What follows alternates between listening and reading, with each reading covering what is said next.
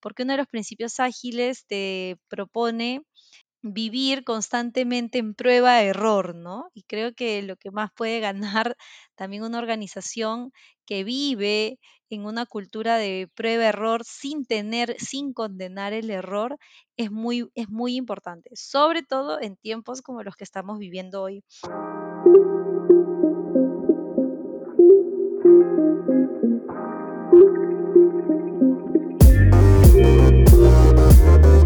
A todos y bienvenidos al episodio número 7 de Hipercreativo. Mi nombre es Roxana Kruger y hoy me acompaña Tarsila Gino. Ella es toda una experta en lo que a remoto se refiere, es fundadora del movimiento Remote Workers Latam y Remote Academy, dos espacios creados con el propósito de acompañar a profesionales y empresas de habla hispana en transitar hacia las nuevas formas de trabajo. También es speaker y facilitadora de workshops. Se considera una persona que vive, piensa y hace ágil y su mantra, aunque nada cambie, si yo cambio, todo cambia, define mucho de lo que hablaremos en esta entrevista sobre cómo abordar el tema de la agilidad y cómo incorporarlo como cultura y mindset a las empresas y equipos. Les pido disculpas que he tenido un fallo técnico en el micrófono y el audio no es el mejor, pero espero que a pesar de esto puedas disfrutar de la conversación tanto como yo. Ahora sí, vamos a la entrevista. Bienvenida Tarsila, muchísimas gracias por estar en un nuevo episodio de este, de este podcast. Eh, para comenzar, por si a gente que no te conoce, pues eh, te pido una pequeña presentación de quién eres y a qué te dedicas. Bueno, Roxana, muchas gracias por la invitación y saludo a todos los que nos están escuchando. Em, yo soy Tarsila Gino, em, soy de Perú, vivo en Lima actualmente. Y trabajo como gerente adjunto de transformación cultural en un banco peruano, el banco más grande que hay aquí en el país. Pero además creo que mi pasión viene por, eh, a partir de este 2020 y en adelante, comenzar a potenciar y difundir el mensaje de la urgencia de poder profesionalizar, profesionalizarnos, mejor dicho, en el entorno virtual eh, hoy más que nunca. Así que soy también fundadora de, la primera comunidad de trabajadores remotos en la región y de la Remote Academy, que es un espacio de entrenamiento para profesionales eh, en español que deseen potenciar el mindset virtual. Qué bien, qué bien. Bueno, eh, no hay mejor año entonces en este caso para potenciar todas estas, todas estas cuestiones porque, bueno, vamos, lo virtual se ha hecho eh, algo del día a día para todos, además. Totalmente, totalmente. Por eso te decía que de aquí en adelante creo que es más que, mm, más que un nice to have, ¿no? Más que un ideal, creo que es una responsabilidad que tenemos todos, la de profesionalizarnos en, los entornos virtuales. Perfecto. Bueno, pues he leído por ahí también en tu LinkedIn que comentabas el tema de que estás eh, bueno, que eres un poco esto del ser y hacer ágil, eh, entusiasta del ser y hacer ágil. Eh, si no te importa, si nos puedes comentar primero a qué nos referimos un poco con metodologías ágiles, porque creo que hay como muchas definiciones o cada uno tiene sus definiciones, entonces mejor un poco sentar las bases primero. Buenísimo. Em, mi primer contacto con la agilidad comienza hace ya, van a ser tres años. Eh, venía de un mundo en el cual nunca había escuchado la palabra agilidad y de pronto entré al banco y la banca es uno de los rubros que justamente ha buscado adoptar las metodologías ágiles desde hace ya algunos años atrás. Así que la verdad que para mí, eh, Roxana, yo venía de una industria que era la industria de la minería, una industria que probablemente no estaba muy eh, emparentada ni, ni tenía mucha simpatía con temas de agilidad y fue para mí un choque, un choque cultural en realidad, siempre digo, ¿no? Llegar a, entender, quizás casi como lanzarte a una piscina sin saber nadar. Este, mm, y lo que tiene las metodologías ágiles, em, yo te podría decir que hay tres niveles, ¿no? Me parece que muchas veces nos enfocamos solo en el nivel del hacer y esto nos lleva a, a entender las metodologías ágiles como la certificación A, la certificación B, la certificación C, como el marco de trabajo A, B o C. Pero creo que es importante mirar que antes de hacer ágil hay que pensar y ser ágil, ¿no? Y eso ya tiene que ver sobre todo con un tema de mindset. Así que cuando hablamos de metodologías ágiles, yo te diría, Roxana, que son eh, nuevas formas de ser, pensar y luego de hacer, ¿no? Y que además nos permiten, em, como profesionales y en, los distintos rubros donde estemos, em, probarnos a nosotros mismos, em, ser mucho más productivos, ser mucho más eficientes, ser mucho más audaces, porque la agilidad creo que si hay algo eh, maravilloso que te da es esta posibilidad de vivir en un entorno constante de laboratorio, ¿no? De, probar y para vivir en un eh, constante modo laboratorio también tienes que perderle el miedo a equivocarte.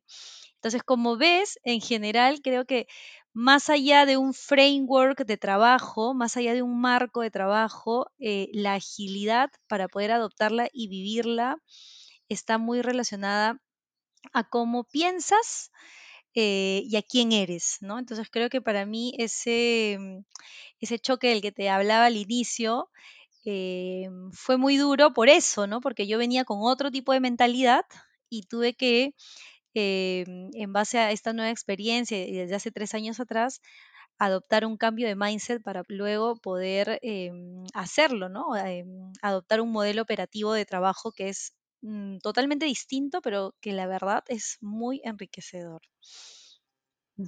Y e- este, este mindset que comentas, o sea, eh, ¿crees que puede ser algo que es, eh, vamos a decir, aprendible por la gente?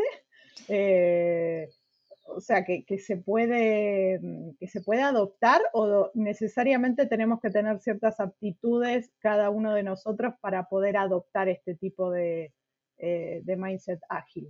Sí, creo que lo principal allí, Roxana, es tener la disposición de desaprender para aprender, ¿no? Creo que, creo que lo más importante para sumergirse, alguien que no está todavía em, relacionado con la agilidad, es tener la disposición esta de eh, desaprender de dejar esa zona cómoda, de dejar esas formas en las que venías trabajando y que te han funcionado durante años, para poder abrazar, para poder adoptar una nueva forma de pensar y de trabajar que claramente te va a demandar comenzar probablemente desde cero, ¿no? Yo a veces eh, encuentro, Rosana, muchas personas que me dicen, uy, no, nosotros no somos ágiles porque es muy caro eh, eh, em, involucrarnos en un proceso de agilidad y, y no lo podríamos hacer, ¿no? Y, y a veces creo que también ese de repente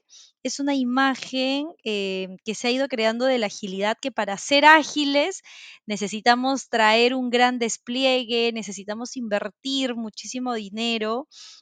em, y creo que en realidad no estamos mirando que la agilidad comienza por un cambio de pensamiento, ¿no? Y que eso eh, no debería ser tan caro, ¿no? O sea, no debería involucrarte como una gran o súper inversión como a veces se suele pensar, ¿no? Entonces, em, sí, definitivamente creo que la principal disposición que uno tiene que tener em, para poder involucrarse en agilidad, Roxana, está muy relacionada a tener esta actitud de, ok, eh, todo lo que yo he venido haciendo hasta el día de hoy puede ser mejor, ¿no? Y puedo dejar de hacerlo para, para hacerlo mejor.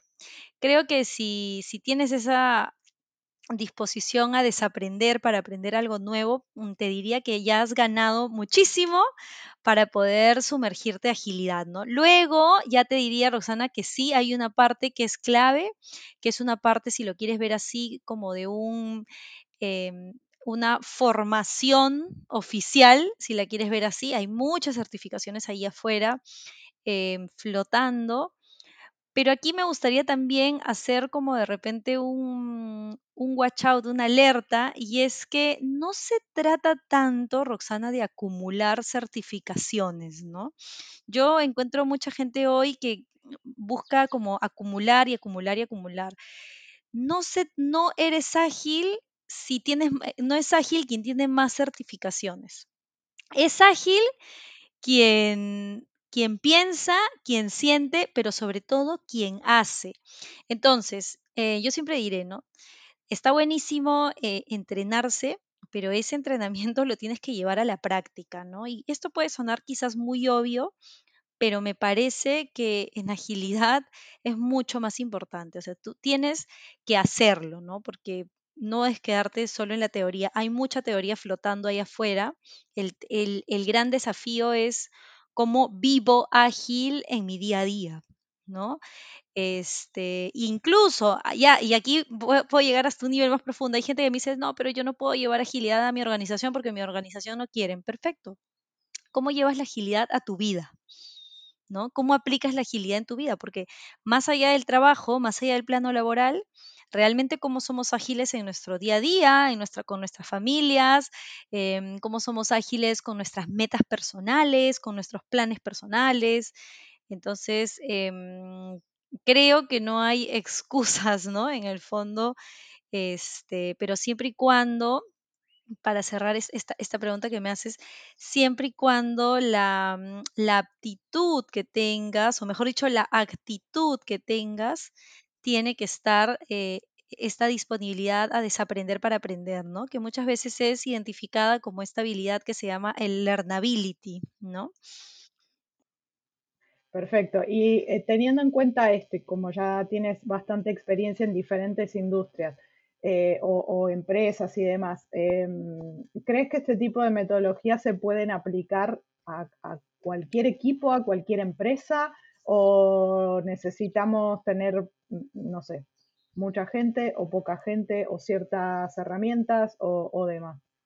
No, creo que hoy la agilidad se puede escalar Mm, a, todo tipo de organización, e, claramente con sus matices propios del giro de negocio de la organización, pero creo que se puede escalar a, todo tipo de organización, pero incluso también se puede escalar, como te decía hace un, hace un momento, a la vida misma, ¿no? Acordémonos que la agilidad como origen estaba sobre todo en empresas de software, ¿no? Em, y hoy y luego ha ido escalando y llegando a distintos, em, a distintos rubros. Yo creo que no es que hayan rubros para los cuales la agilidad no califique, todo lo contrario, y creo que todo lo que puede traer la agilidad a la organización, sea cual sea la organización, va a ser bueno. ¿no? O sea, creo que va a ser bueno y que, y que ganas, realmente ganas con un enfoque y con una manera de pensar y de trabajar distinta. Entonces sí, creo que se puede escalar a, cualquier tipo de organización. No importa si es una organización muy grande. Yo trabajo, de hecho, hoy en una organización de 17 mil colaboradores, donde el reto es cómo escalamos a esta cantidad de personas.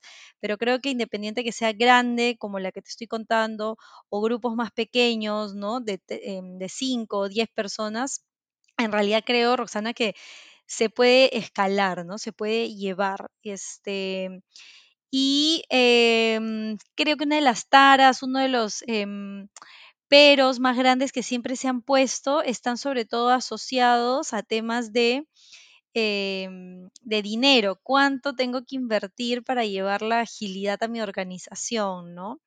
Creo que eso también casi que se ha convertido como llevar la, llevar la agilidad a la organización suelen ser grandes o millonarias inversiones y creo que ahí em, yo retaría un poco eso y, pensaría que más allá de, de verlo como una inversión súper cara, es ver cuánto estoy dispuesto a invertir en mi gente para que cambie su manera de pensar y cambie su manera de trabajar en beneficio de ellos mismos, ¿no? Porque creo que en realidad eh, la agilidad es un, como dicen, es un ganar-ganar, ¿no?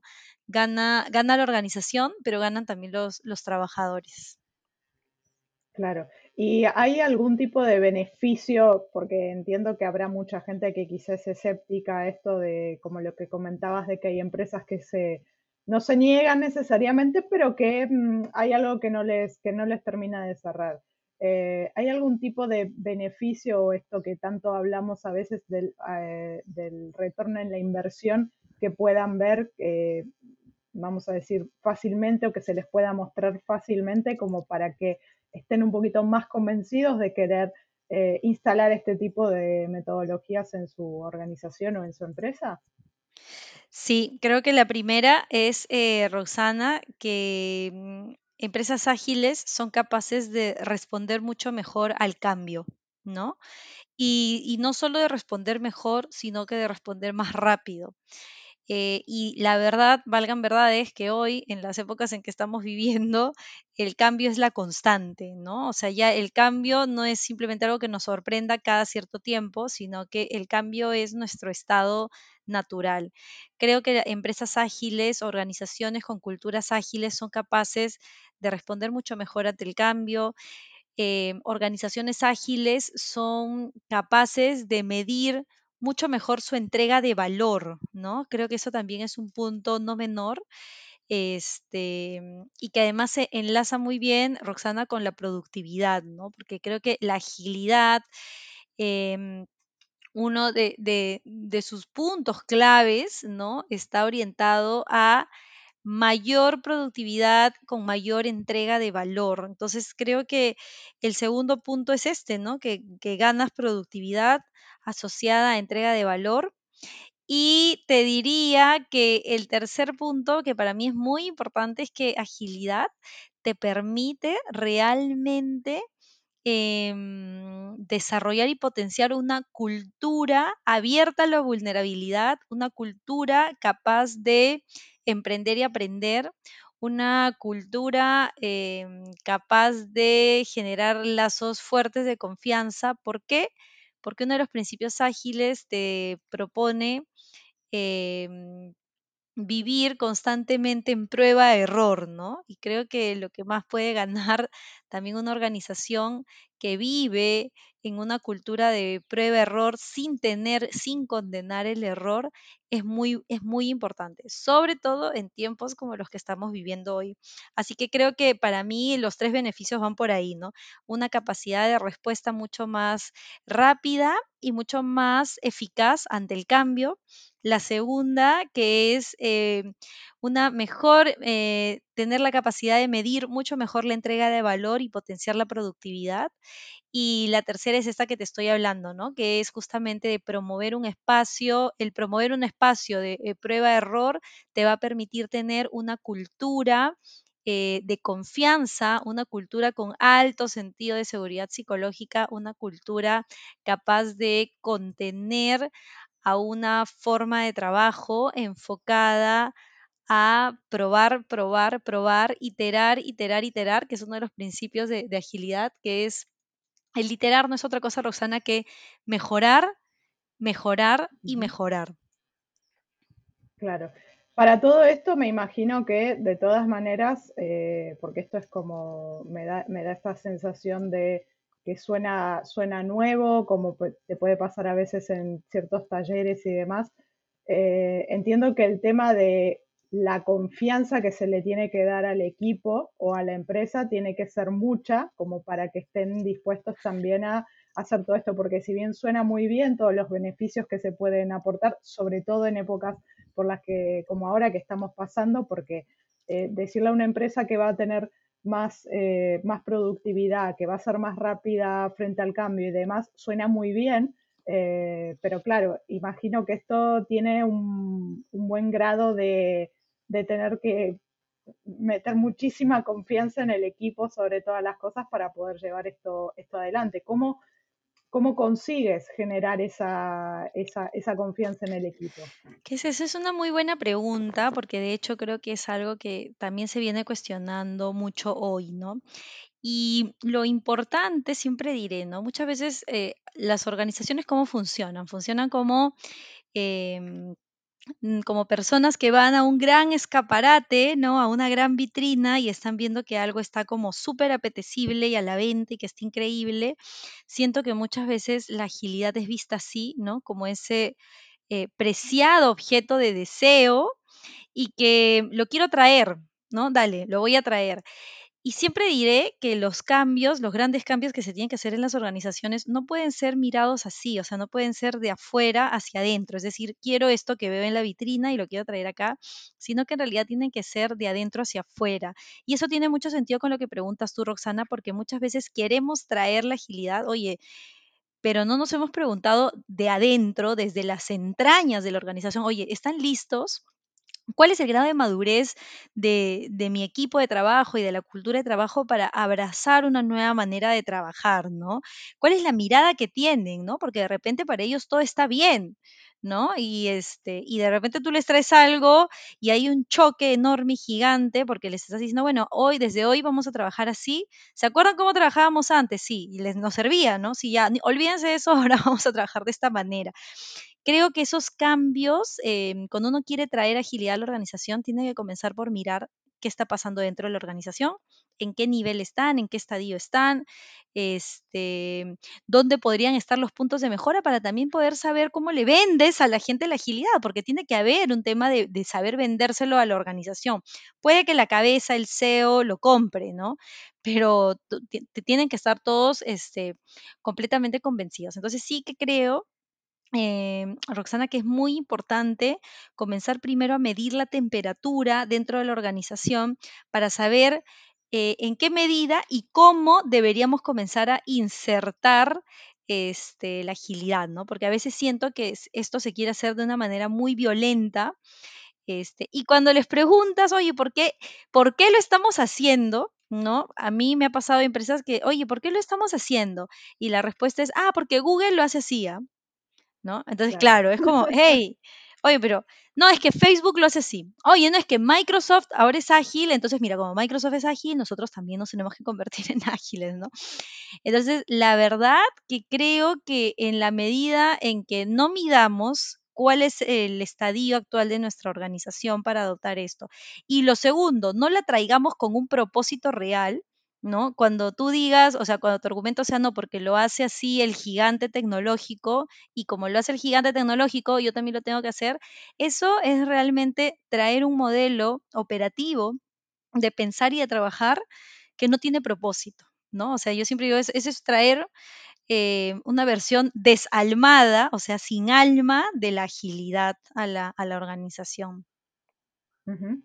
Y esto que comentabas, eh, eh, que te, he oído decir en varias ocasiones, esto de la medición. ¿Cómo se puede medir eh, tanto en qué estadio estamos como cómo lo estamos evolucionando y, si realmente lo estamos implementando de la manera que, corresponde y, bueno, obviamente para que esto también tenga su beneficio para, para el equipo, para el proyecto o para la empresa en general? Sí, allí creo que la agilidad también algo que trae, eh, ¿no? Es todo el tema de cambia la forma de medir, ¿no? Y esta, esta forma de medir tiene su origen, dicho sea de paso, en un libro de John Doerr que se llama, eh, ay, se me fue el nombre, que es sobre los OKRs, ¿no? Entonces, em, lo que este libro propone, porque John Doerr es un ex Google, ¿no? Este, ah, ok, mide lo que importa, se llama así, es que estaba con el nombre en inglés. Se llama Mide lo que importa. Y lo que este libro propone, eh, John Doerr es un ex Google, es una nueva manera de medir el valor, la entrega de valor en la organización.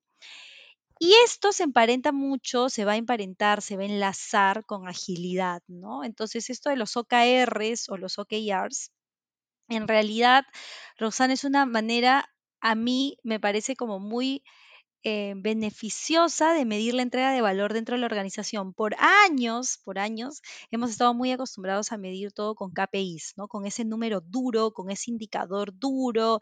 Tienes que vender 50% más este año y listo, ya está, ¿no? El cuestionamiento comienza hace algunos años atrás de decir, oye, ¿por qué solo nos enfocamos en la meta y no valoramos todo el camino para llegar hasta esa meta? Y lo que proponen los OKRs es justamente eso, ¿no? Y por eso el, nombre del libro se llama Mide lo que importa, porque lo que importa son todos esos hitos que vas a ir cumpliendo para llegar a tu meta final. Em, y creo que esa manera, que también nuevamente es una manera distinta de mirar cuál es la entrega de valor dentro de la organización, es muy revolucionaria, pero es muy cultural también, ¿ya? O sea, em, todo el tema de OKRs es una transformación cultural, la agilidad es una transformación cultural, ¿no? Y los OKR son como los indicadores que va a traer la agilidad consigo mismo. Pero todo esto, Roxana, es una gran transformación cultural, ¿no? A mí a veces me pasa, yo trabajo desde hace tres años con OKRs y, mm, y a veces pasa que en realidad em, cuando nosotros quisimos comenzar a desplegar esto en el lugar donde yo trabajo, el encargado de esto fue el área de planeamiento estratégico, o sea, los financieros, los de finanzas, ¿no? Señores, ustedes tienen la responsabilidad de desplegar los OKRs en la organización. ¿Por qué lo hacían ellos? Ah, porque como ellos manejaban los KPIs, ¿no? De la organización, también deberían manejar los OKRs, ¿no? Y ahí es cuando yo digo, oye, ahí es cuando comenzamos no a entender cuál es el verdadero desafío, ¿no? Y como no lo vimos al inicio como un, como un reto cultural, sino un reto de planeamiento estratégico, un reto financiero, en realidad los dolores aparecieron después, porque la gente no entendía por qué de la noche a la mañana trabajábamos ahora con OKRs y ya no con KPIs, ¿no? Entonces, nuevamente, tiene que haber toda una evangelización en la gente para que entendamos por qué, ¿no? Esto que te estoy contando yo es, oye, a partir de ahora vamos a valorar el camino, Ya no vamos a solo valorar la meta final, la meta de fin de año, vamos a valorar todos los eh, hitos que vas marcando durante 12 meses para poder llegar hasta allí. Y vamos a comenzar a ver que si antes, ¿no? Yo decía, de, de hoy enero hasta diciembre, yo tendría que haber vendido 40% más y solo me voy a fijar en ese número, ¿no? No me importa todo lo que pasó entre enero y diciembre. No me importa si hiciste una super, una super feria, una super estrategia, si dejaste el alma, ¿no? En el mes de agosto, en una no me importa eso, me importa ver el número duro al final del año, ¿no? Cuando hablamos de agilidad, honramos todo ese camino, honramos todo ese proceso, valoramos cada hito que se va marcando para llegar a la meta. Y esos son los OKRs, ¿no?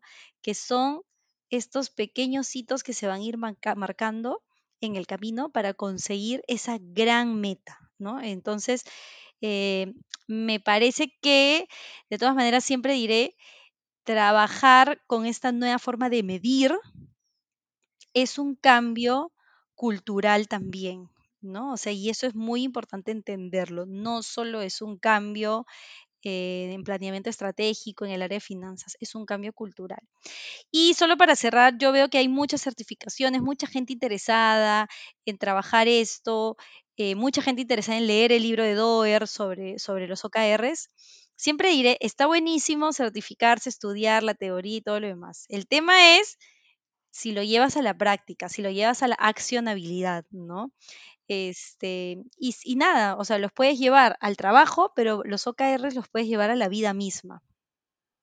Claro. Lo, lo, que sí veo que hay como una tendencia eh, positiva, al menos en las empresas o, equipos o personas que quieran poco a poco incorporar esto, de que todo, eh, de que todo esto va tendiendo a, una, a tener más en cuenta incluso al ser humano, ya no solo al hecho de que tenemos un número o tenemos una meta financiera por cumplir, sino que realmente eh, somos parte nosotros también como personas de ese equipo o de ese proyecto y todos estamos sumando nuestro pequeño granito de arena para que todo se haga, eh, se haga realidad. Pero lo positivo es esto, que se empieza a tener más en cuenta al ser humano como parte de, todo ese proceso. Que entiendo también esto que dices de la, de la cultura, que me resuena un poco a que viene también incluso de la manera en la que tenemos de educar eh, a día de hoy, o incluso nosotros como nos han educado en el sentido de que tienes que tienes un examen y tienes que responder positivamente y eso es lo único que importa. Y no importa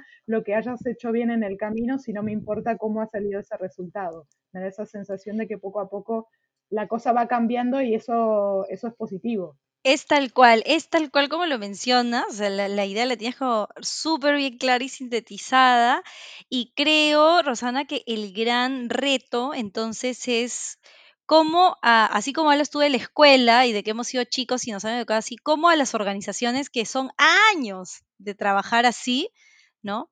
Cómo las reeducas, cómo las haces eh, entender que hoy estamos valorando el aporte que cada, el, aporte y la entrega de valor que cada uno hace, ¿no? Y creo que eso no es un cambio menor, ¿no? Y no solo es un cambio, por eso diré, no solo es un cambio en el modelo operativo, no es, oye, ayer habían KPIs, bueno, señores, a partir de hoy día hay OKRs y listo, ¿no? Hay que cambiar todo ese chip de cómo las personas han trabajando, ¿no? Porque incluso, no sé, con los líderes, ¿no? Los líderes, ¿cómo estaban acostumbrados a trabajar?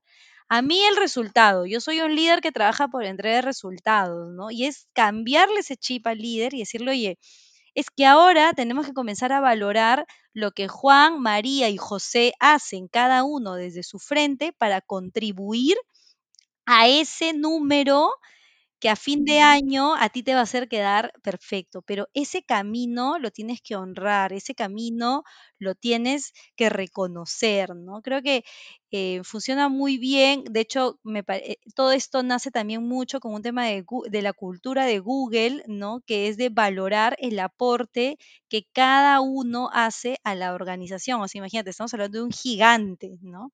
Entonces, em, creo que lo que dices es, es tal cual, o sea, es, es eso, ¿no? Es, siempre diré, eh, es honrar em, el camino que vamos labrando, ¿no?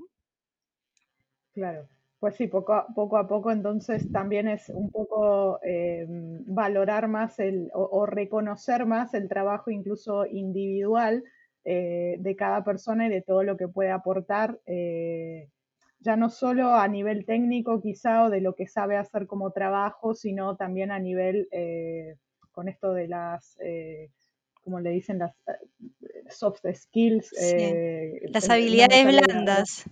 Las habilidades blandas. Esto es, es también un poco traer esta parte, eh, no, no, solo la, la, la, parte técnica o lo que el currículum diga, sino lo que realmente también pueda aportar como, como persona. Sí, y ahí, ahí me encanta lo que dices, eh, Rosana, porque creo que aunque parezca paradójico, la agilidad demanda más humanidad, ¿no? Aunque parezca paradójico, los OKRs demandan más humanidad, ¿no? O sea, y en realidad, porque mucha gente dice, no, todo esto es cambio, todo esto es una transformación digital, ¿no? Y, y la agilidad es parte de la transformación digital. Y ojo, ¿no? O sea, no es, o sea, sí que es parte de, pero lo que sostiene este es, es, es a la agilidad es esa parte humana, ¿no? Esa parte donde pones al centro a las personas, ¿no? Donde comienzas a honrar lo que, el aporte que hace cada persona. Y siempre diré que eh, ninguna transformación digital se sostiene sin una transformación cultural detrás, ¿no? O sea, la base tiene que ser la gente, porque es la gente la que va a empujar y generar que el cambio se haga o no se haga, no es la plataforma, porque tú mañana puedes traer una plataforma a la organización y haber desembolsado medio millón de dólares para comprar la plataforma, pero si tu gente no cree en la plataforma, no, no, no, no ubica el propósito, no entiende por qué hemos traído ahora esta plataforma, eh, ese medio millón de dólares se va a ir al agua, por más de que es, esa inversión te haya convertido en el gran ejemplo de la transformación digital en tu entorno, ¿no? Sí, pero a nivel técnico. se, se, queda, Exactamente, se queda muy bien en exactamente. el, en el nivel técnico. Sí, Y, total. en, y, en el, y, y cómo, cómo, creerías que puedes o qué le recomendarías a ya sea una persona o alguien que es parte de un equipo o de una pequeña empresa eh, para poder incorporar este tipo de no solo de cultura o intentar cambiar la cultura de su, de su empresa o incluso si lo quiere aplicar a su vida misma? Eh, ¿Qué recomendaciones le darías para poder dar sus primeros pasos en esto? Sí, desde mi experiencia les diría en realidad, porque como te digo, yo llegué, o sea, yo soy un claro ejemplo de que llegué al mundo de la agilidad sin saber nada. O sea, nada a tal nivel que nunca me voy a olvidar que el primer día que entré a trabajar a esto y yo leía Agile, que es el nombre en inglés, y yo en mi cabeza decía, ¿qué será ágil? ¿No? O sea, ya a ese nivel de desconocimiento entré yo y creo que no es un pecado para nadie no, con, no saber, ¿ya? Porque creo que si hay algo que es importante es primero decir no sé, ¿no? Entonces, para mí creo que lo más importante fue asumir que no sabía. Y cuando asumí que no sabía, ¿no? Ahí comencé un camino hacia arriba, porque creo que, por eso te decía, esto de desaprender para aprender, ¿no? Asumir que no sé, pero que tengo la curiosidad y las ganas de saber. Eso es lo primero, ¿no? Porque para toda persona que quiera comenzar es como, bien, muy bien, mi primer nivel, mi nivel cero, si lo quieres ver así, es no sé. Y no sé, listo, señores, no sé y no pasa nada. No sé, pero quiero aprender. Lo segundo que te diría, este, Roxana, es eh, curiosidad. Uf, mucha curiosidad, curiosidad, investigar, leer, ¿no? Eh, yo siempre digo, find your tribe, ¿no? Buscar tu tribu, ¿no? O sea, buscar referentes, personas que estén realmente como muy metidas en temas de agilidad, ¿no? Entonces, hoy, con todo el abanico de posibilidades que tenemos en las redes sociales, creo que eh, armar tu tribu es cada vez más fácil, ¿no? Antes, olvídate, ¿no? ¿Cómo hubiera sido esto? Pero creo que lo segundo entonces es esa curiosidad y comenzar a investigar, trabajar. No les estoy diciendo porque probablemente de repente no es que tengamos todo el dinero del mundo para invertir en mil certificaciones, pero sí hay mucha información a la mano. Y lo tercero es vivirlo, porque por eso te decía, ¿no? No es quedarnos acumulando 20 certificaciones este, y listo, ya soy ágil, ¿no? Eso, eso es falso totalmente, ¿no? Este, es hacerlo. Y hacerlo implica, y creo que esta es una palabra que he usado mucho, pero es muy propia de la agilidad, que es honrar eh, los principios ágiles, ¿no? O sea, hacerlo. Los principios ágiles, Roxana, no son ningún secreto ni ninguna pócima mágica que nadie las pueda hacer. Son muy sencillos, o sea, es más, ¿no? Es ponemos al centro a las personas, uno, de los principios ágiles. Entonces, la pregunta es, en tu día a día, en la organización, ¿pones al centro a las personas o no pones al centro a las personas, ¿no? Otra es... em, probar cosas pequeñas, ¿no? En lugar de preparar proyectos gigantes que te tomen miles de meses para sacarlos. Entonces, nuevamente, ¿no? Es reflexionar y decir, oye, en mi equipo de trabajo probamos, hacemos pilotos, ¿no? O más bien estamos cocinando a puerta cerrada meses, proyectos que luego nada, cuando ven la luz, no funcionan. Eh, ¿no? Otro principio ágil, ¿no? Es em, tener la capacidad de reorientar el camino. Entonces también, ¿no? La pregunta sería de reflexión personal es, oye, en mi día a día, ¿soy capaz cuando algo no sale como esperamos o como cuando el escenario cambia, soy capaz de amoldarme o en realidad me per- permanezco totalmente cerrado diciendo, no, esto se tenía que hacer así y así se tendrá que hacer y no me importa lo que pase alrededor, ¿no? Entonces, eso no es agilidad. Entonces, yo siempre digo, ¿no? La agilidad es más sencilla de lo que parece, pareciera un, es como un gran elefante blanco, ¿no? Y todos, uy, es muy complejo. Y si no me he certificado en Scrum y si no me he certificado en esto, no puedo ser ágil y ya la puerta se me cerró. Y no es así, o sea, cuando busquen los principios ágiles van a ver que son re sencillos y más bien es como preguntarse a uno mismo, oye, ¿lo hago? Porque hay gente que yo cuando hemos hablado me dice, oye, pero yo sí hago esto. Oye, pero eres ágil. Ah, pero no sabía que para, o sea, sí soy ágil. Entonces salen convencidos de que son y, mm, y me dicen, ah, sí soy ágil entonces, ¿no? O sea, no es que necesitaba un certificado que me valide. Más que un certificado, lo que te va a validar es hacerlo. Entonces creo que esos son los tres, ¿no, Roxana? Creo que asumir que no sabemos para, para ser esa esponja capaz de capturar todo la curiosidad, llevarla a su máxima expresión, investigar, leer, encontrar una tribu, rodearnos de referentes en agilidad y la más importante de todas, hacerlo, practicarlo día a día, honrarlo, honrar los principios y, y hacerlo. Sí, también de alguna manera creo que es pasar de una cultura de tan solo pensar a hacer, que Total, poquito a poco estamos, estamos migrando hacia eso en, en muchas otras metodologías también o procesos creativos y demás en el cual estamos empezando a dar más lugar a, a no solo colaborar con otros, sino a tener en cuenta a la persona, eh, a su personalidad, a, su, a sus cosas positivas, a sus cosas negativas eh, y, y, precisamente el, el empezar a hacer eh, aunque sea poquito a poco, pero el empezar a hacer para que eso realmente a futuro eh, pueda tener un, un resultado. Eh, y, y, además del, del, libro este que nos comentabas, ¿tienes algún otro, eh, no sé, libro, podcast, vídeo o alguna recomendación que nos puedas hacer, algún recurso que te parezca interesante eh, que puedas compartir con la gente para que quieran, el que quiera dar ya sea sus primeros pasos o quiera empezar a, a, saber un poquito más del tema. Sí, el de John Doerr de Mide lo que importa, creo que es una, de las Biblias para entender toda esta parte de, de, la, de, los nuevo, de las nuevas formas eh, de poder medir la entrega de valor, ¿no? que son los OKRs. hay un libro que a mí me parece em, que para todos aquellos que quieran cambiar eh, o reinventar el sentido de las organizaciones, creo que es clave. No es un libro de agilidad, pero es un libro de Frederic Laloux que se llama eh, Reinventando las organizaciones, que creo que vale mucho la pena mirarlo. Yo diría que es casi como una Biblia eh, que plantea y que abre y dispara como esta necesidad de que tenemos que cambiar, ¿no? Porque creo que en el fondo, en las entrañas de querer adoptar la agilidad, está esta disposición de la organización de tenemos que cambiar.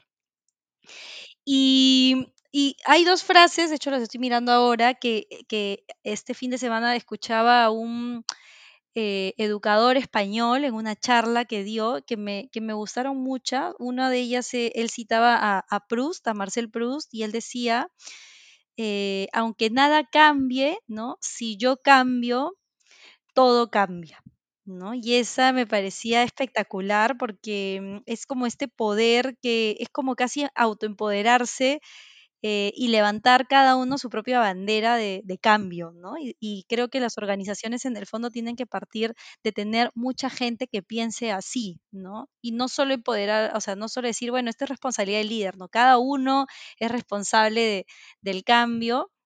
Y había otra que me gustaba que él también mencionaba, que es de Virgilio, que decía, pueden porque creen que pueden, ¿no? Y esa me parecía súper potente porque también está como esta, esta mirada eh, en realidad de, oye, yo necesito eh, tener la seguridad de que voy a poder cambiar las cosas, ¿no? Y todo parte por uno, ¿no? Creo que, creo que ambas frases que les estoy compartiendo dejan como de lado esto de, bueno, es la responsabilidad de la organización, ya que la organización vea si ellos quieren ser ágiles y no, y es en realidad eh, empoderarse uno mismo, eh, tomar el control y, decidir, ¿no? Perfecto, pues han sido frases creo que muy, muy motivacionales sobre todas las cosas para, para aquel que, que, quiera poco a poco entrar en esta cultura del cambio. Y ya por último, para cerrar, eh, ¿hay algún tipo de proyecto que actualmente te emocione? Esto puede ser a nivel tanto personal como profesional que quieras compartir con nosotros, que, para que podamos acompañarte en el camino quizá. Sí, de hecho creo que lo que más me emociona ahora, y creo que es un hijo, eh, Roxana, de la agilidad, eh, tiene que ver con el tema del trabajo remoto, ¿no? Porque a veces a mí me dicen, oye, eh, pero ¿cuál es la relación? Y la verdad es que remoto es ágil, ¿no? O sea, si tú te das cuenta todo lo que hemos venido hablando, todo lo que se necesita construir, toda esta mindset, esta forma de pensar, o sea, tiene total sentido y respalda una forma nueva de trabajar, ¿no? A mí, eh, yo siempre digo, ¿no? Muchas veces, Roxana, se ha pensado en las organizaciones como, uy, traer la agilidad es una nueva forma de trabajar y, te quedas como en ese nivel, que es una nueva forma de trabajar. El trabajo remoto es lo mismo, porque hoy las organizaciones dicen, uy, ahora hay una nueva forma de trabajar que es la forma remota. Pero nadie dice, oye, ahora hay una nueva forma de pensar, porque ahora la gente piensa en remoto, ¿no? Entonces, siento que, y, y creo que eso en Ágil ya se vio, ¿no? Que es como, oye, ya no solo tengo que modelo operativo ágil, ágil, sino tengo que pensar en ágil. Creo que hoy el desafío también pasa por ese lado, ¿no? De hecho, hace poco hablaba y, con alguien y le decía, oye, si cuando hemos pensado en la agilidad decíamos necesitamos Agile Coach, que hoy es una figura súper conocida, ¿no? Eh, los Agile Coach cumplen que hoy, hoy en día un rol muy importante dentro de las organizaciones que se embarcan en proyectos de agilidad. Y yo siempre digo, ¿no? Esto es igual que la agilidad del tema de trabajo remoto. ¿Dónde están los remote coaches, ¿no? Porque hoy se necesitan remote coaches, ¿no? Que es gente que oriente a, a, las personas dentro de las organizaciones a adoptar las nuevas formas de trabajar. Entonces, a mí me apasiona mucho hoy el tema de trabajo remoto, pero sobre todo me apasiona desde el punto de vista de que poda, podamos como hacer ese salto, como hay en la agilidad, de no solo verlo como trabajo remoto, sino como mindset remoto, ¿no? Como mindset. Eh, y creo que cuando hayamos visto que no solo, por eso te decía, no solo cambia la forma de trabajar, está cambiando nuestra forma de pensar y nuestra forma de vivir que quizás no nos damos cuenta, ¿no? Pero nuestra forma de pensar y de vivir ya está cambiando, está mutando, ¿no? Y va a continuar cambiando.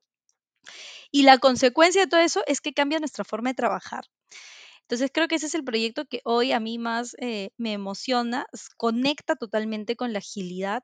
Creería, Rosana, que si hace tres años hubiera pasado esto y no hubiera estado trabajando en un formato 100% ágil, me hubiera costado mucho más entender el verdadero desafío de lo remoto. Pero bueno, nada, el orden de los factores se dio así. Entonces sí creo que hay como una conexión y creo que ese es el proyecto que me emociona actualmente, que es cómo, em, cómo ayudamos a profesionales en la región a que puedan, como siempre digo yo, potenciar el mindset virtual, ¿no? Porque hoy creo que el líder del presente y del futuro eh, tiene que ser un líder que el mindset virtual lo tenga, uff, recontra potenciado. O sea, ya líder sin mindset virtual, de aquí para adelante, eh, no tiene muchas chances de sobrevivir, ¿no? Porque en realidad todo lo que es la virtualización eh, es un no negociable, ¿no? Y la agilidad para mí es un no negociable también, o sea, se están convirtiendo en, los tienes que tener sí o sí, ¿no? Como dicen en el must. Así que bueno, nada, creo que ese es el proyecto que me emociona con la comunidad que, ten, que, que, armamos y, y, con la escuela, ¿no? Que es donde vamos ayudando a la gente a, a descubrir cómo pueden potenciar todo el tema del mindset virtual. Bueno, tenemos ahí entonces, me parece, sentadas las bases para otro futuro episodio en el cual podemos indagar un poquito más en esto, porque sí que creo que hay mucho que aprender de, no es tan sencillo tan solo querer hacer lo que hacemos en presencial y pasarlo a lo virtual, sino que es realmente, como dices, hacer todo un cambio de mindset también para poder adaptarnos y obviamente que ese, que ese entorno virtual sea también ameno de llevar y que no se haga una carga como hoy en día tenemos todo esto del Zoom fatigue y de que todo se lleva mal y de que igualmente estamos haciendo miles de reuniones y demás. Entonces, pues, creo que hay toda una parte. Esto es igual, esto es, sí, tal cual, Roxana. Y esto es igual que la agilidad, no es un switch.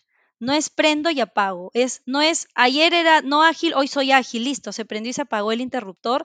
Es que pasa lo mismo con remoto, no es prendo y apago. Es una transición. La agilidad en las organizaciones es una transición. Y creo que muchas, muchas organizaciones las mata la ansiedad de querer ver que esto sea un switch. Oye, ya, contraté a la consultora, o sea que hoy es marzo y en, abril ya tengo que ser ágil.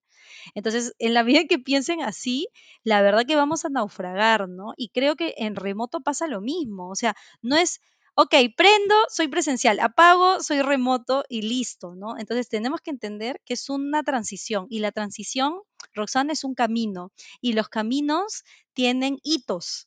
¿No? Entonces también es importante comenzar a, organizar, porque a mí a veces, y ya bueno, seguramente nos vamos, eso es otro tema como dices tú, pero a veces me pasa que veo organizaciones que dicen, ya, ahora vamos a hacer 100% remoto, listo, se acabó.